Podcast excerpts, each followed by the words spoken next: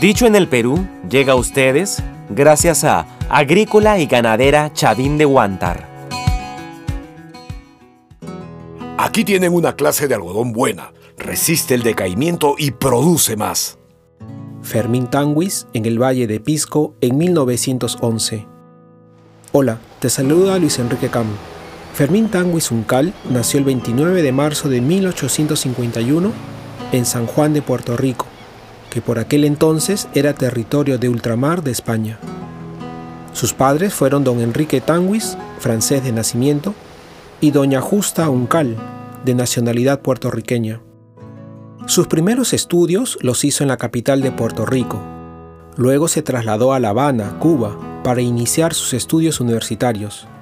Pero la llamada Guerra de los Diez Años entre las fuerzas coloniales españolas y las independentistas cubanas frustró sus deseos. Buscando un futuro mejor, llegó en 1873 al puerto del Callao, a la edad de 22 años. En Lima ingresó a trabajar como contador en la prestigiosa casa mercantil Bianchi. Por sus buenas cualidades profesionales, recibió otras ofertas laborales. Querido Fermín, el futuro del Perú está en la minería. Necesitamos a jóvenes como tú, Estoy buscando un contador de confianza para la mina que posea un Huancavelica. ¿Te animas a aceptar? Gracias, señor Fluker, por su consideración. Las condiciones de trabajo no son como las de Lima, pero la paga es mucho mejor.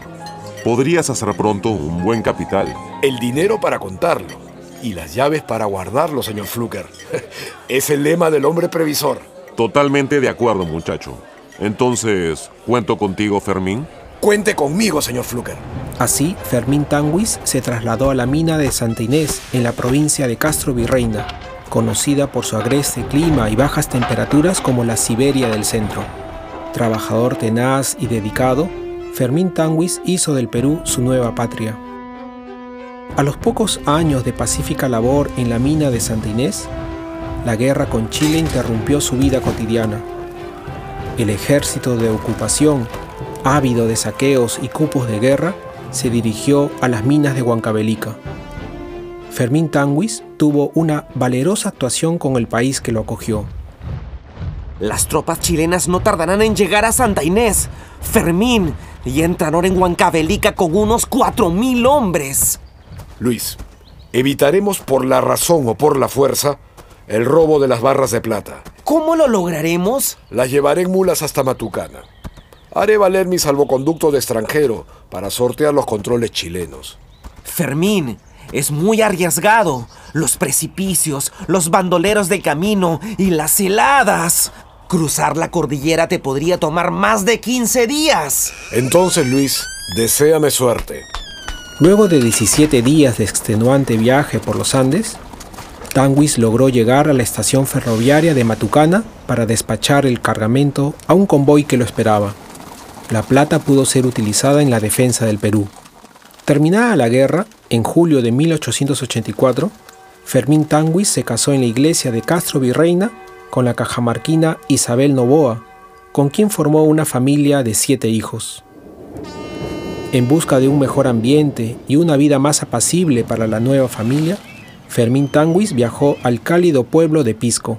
Aquí se estableció en una casa ubicada en la misma plaza de armas, con sus ahorros, fruto del trabajo de sus años huancabelicanos, adquirió la hacienda Urrutia ubicada en el Valle del Cóndor. Fermín, estas tierras son muy fértiles para el algodón y para algunos árboles frutales. Nos dedicaremos al algodón. Su industria se encuentra en pleno crecimiento. Es correcto.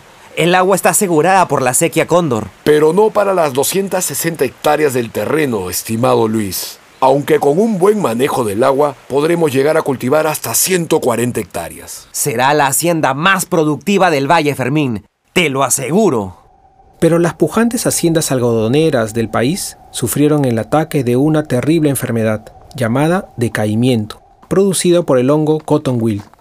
Fermín, las plantas están tristes, los tallos frágiles y sus raíces se han vuelto quebradizas. No podrá haber cosecha este año. Me temo que ni en el próximo, Luis. Este hongo también ha infectado la tierra y tomará tiempo a que se recupere. He visitado las otras haciendas y todas están diezmadas. No creo que lleguemos ni al 20% de la cosecha del año pasado. Es una catástrofe, Fermín. ¿Qué podremos hacer? Fermín Tanguis pensó que el remedio al ataque del hongo tenía que venir de los mismos campos afectados.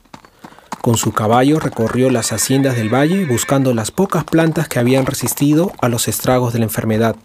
Recogió las bellotas de las plantas y sembró en un campo experimental más de 40 clases distintas de algodón, esperando comprobar cuál era la resistencia de cada una. Mira Luis, he recogido distintas clases de algodón, de la variedad Egipto, Mitafifi y otras. Pero mira esta. Déjame ver. Por el señor de Luren, está lozana, limpia de toda enfermedad. Tiene una fibra larga muy blanca, de gran colchón, y el brote es brilloso. Es un algodón especial. Por alguna razón la plaga no lo afecta. He comprobado que tiene un gran porcentaje de fibra, mucho mayor que las otras variedades. Amigo mío, has hecho un gran descubrimiento. Será la salvación del valle. ¿Qué digo el valle? Del país entero.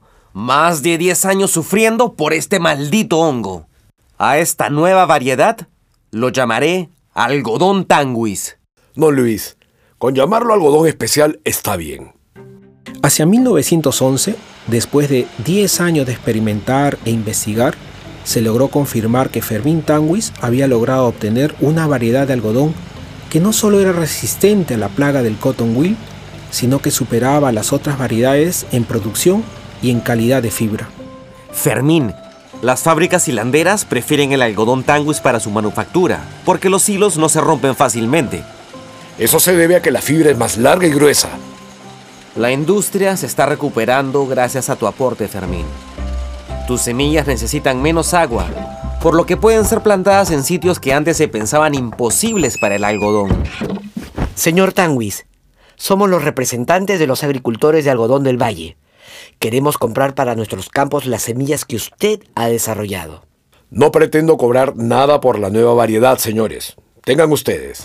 Aquí tienen una clase de algodón buena. Resiste el decaimiento y produce más. Dispongan de ella como deseen. ¡Cuánta generosidad, señor Tanguis! Pudiendo hacerse rico con su descubrimiento, tiene este gesto de desprendimiento. Muchas gracias. ¿Qué mayor retribución que vuestro agradecimiento, señores? El algodón tanguis, o también conocido como el oro blanco del Perú, se extendió por todos los valles de la costa peruana, contribuyendo al auge de la industria algodonera en la primera mitad del siglo XX. En 1916, Tanguis exportó su primer cargamento de algodón a Inglaterra, recibiendo comentarios muy positivos de la industria textil por su bajo costo y alto rendimiento. En los años sucesivos, el algodón tanguis adquirió un lugar preponderante en las exportaciones peruanas y en la generación de divisas para el erario nacional. Fermín Tanguis continuó con su trabajo desde su Fundurrutia en el Valle de Pisco. Por su gran aporte al Perú, el presidente Augusto B. Leguía lo condecoró con la medalla de la Orden del Sol. A la edad de 79 años, Fermín Tanguis falleció el 24 de agosto de 1932. Sus restos fueron enterrados en el cementerio Presbítero Maestro. Actualmente, una estatua ubicada en el Parque de la Reserva de Lima perenniza la memoria del agricultor, científico y empresario don Fermín Tanguis Uncal. Soy Luis Enrique Cam y esto fue Dicho en el Perú. Escucha otros episodios en www.dichoenelperú.pe y en nuestros canales de Spotify y YouTube. Aquí tienen una clase de algodón buena resiste el decaimiento y produce más. Dicho en el Perú, llegó a ustedes gracias a Agrícola y Ganadera Chavín de Huántar.